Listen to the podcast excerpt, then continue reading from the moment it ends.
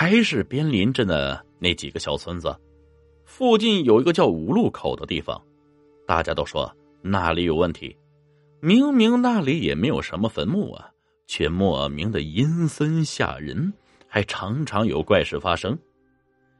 在郭庄呢，就是我奶奶出生的村子，有个在城里读书的江姓学生，一天晚上回家，那天不知道为什么抄了近路，走了五路口。夜色寂静，万籁无声。这学生却听见背后传来了脚步声，咚咚咚，很有节奏。学生走快了，那个脚步也加快；学生走慢了，那个脚步也变慢了。学生不敢回头，也不看见影子，就疯了一样往家里跑。那个脚步就追着他。回去之后就大病了一场，不久就死了。这我感觉这个故事和菜洼子那个很像，可能是在附近几个村子都有流传。还有一种是着魔，类似于现在说的鬼打墙。走到五路口那块时，突然怎么也走不出去了，偶尔还会传来猫头鹰的奇怪叫声。等到天亮，这才发现其实自己一直在围着路中间的土丘打转。还是姨爷爷讲的故事啊，还是在边林镇的宋庄，一伙人啊躺着讲鬼故事，其中啊有两个二十出头的年轻人，平素素以胆大著称。其中一个对另一个说：“你要是够胆啊，就一个人夜里去土地庙，把地瓜干喂给神像吃，我和你赌两盘花生。”这另一个说：“那去就去呗。”于是拿起了地瓜干，就往庄外的土地庙走。一路上月色如水，并没有什么人。明明是夏天，却有些凉意。这宋庄的土地庙里有三尊凶神恶煞的神像，也不知道是什么神明。雕像有些破旧了，怒目的看着庙外。推开门呢，能听见庙门发出吱吱的声音。年轻人有些不安。硬着头皮走进了庙里，把地瓜干放进了神像的嘴边。这突然有什么东西咬了一口啊，把地瓜干给吃了。青年人一个机灵，吓得是摔到了地上。这时他听见神像后头传来了哈哈的大笑声音。另一个青年人从神像后走了出来，一边嚼着地瓜干，一边说：“害怕了不是？害怕了不是？”然后两个人一起大笑着去买了花生。讲故事的时候，大家突然看到不远的平地上有光亮。姨爷爷走过去，看到那是一团火在地面上飘，大概有一个人多高，还一晃一晃的。当时大家都说是鬼火，这是姨爷爷亲自见到的。他给我说，后来知道了，那个叫磷火，是自然现象。我问他：“那地方埋过尸体吗？”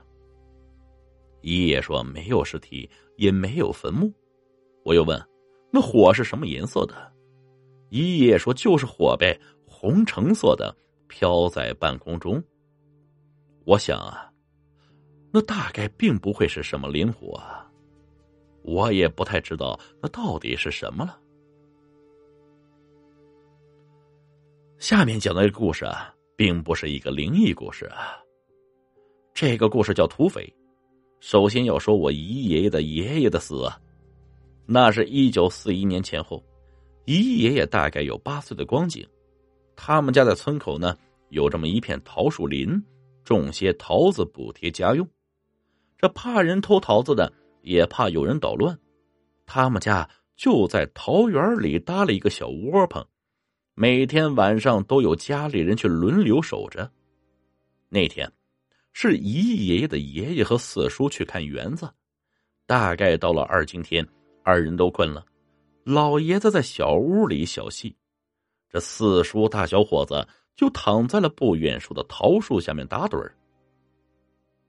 夜更深了，隐约中有什么人的脚步声，蹑手蹑脚的，在组里的人。突然被一声枪响给惊醒了，姨爷爷的奶奶说：“坏了，这桃园出事了。”过了一会儿，看见四叔上气不接下气的跑了回村里，一边跑一边喊：“来土匪了！来土匪了！快救人呢！”原来呀，是遭了土匪。几个土匪趁着夜深走进了桃园，一下子抓住了老爷子。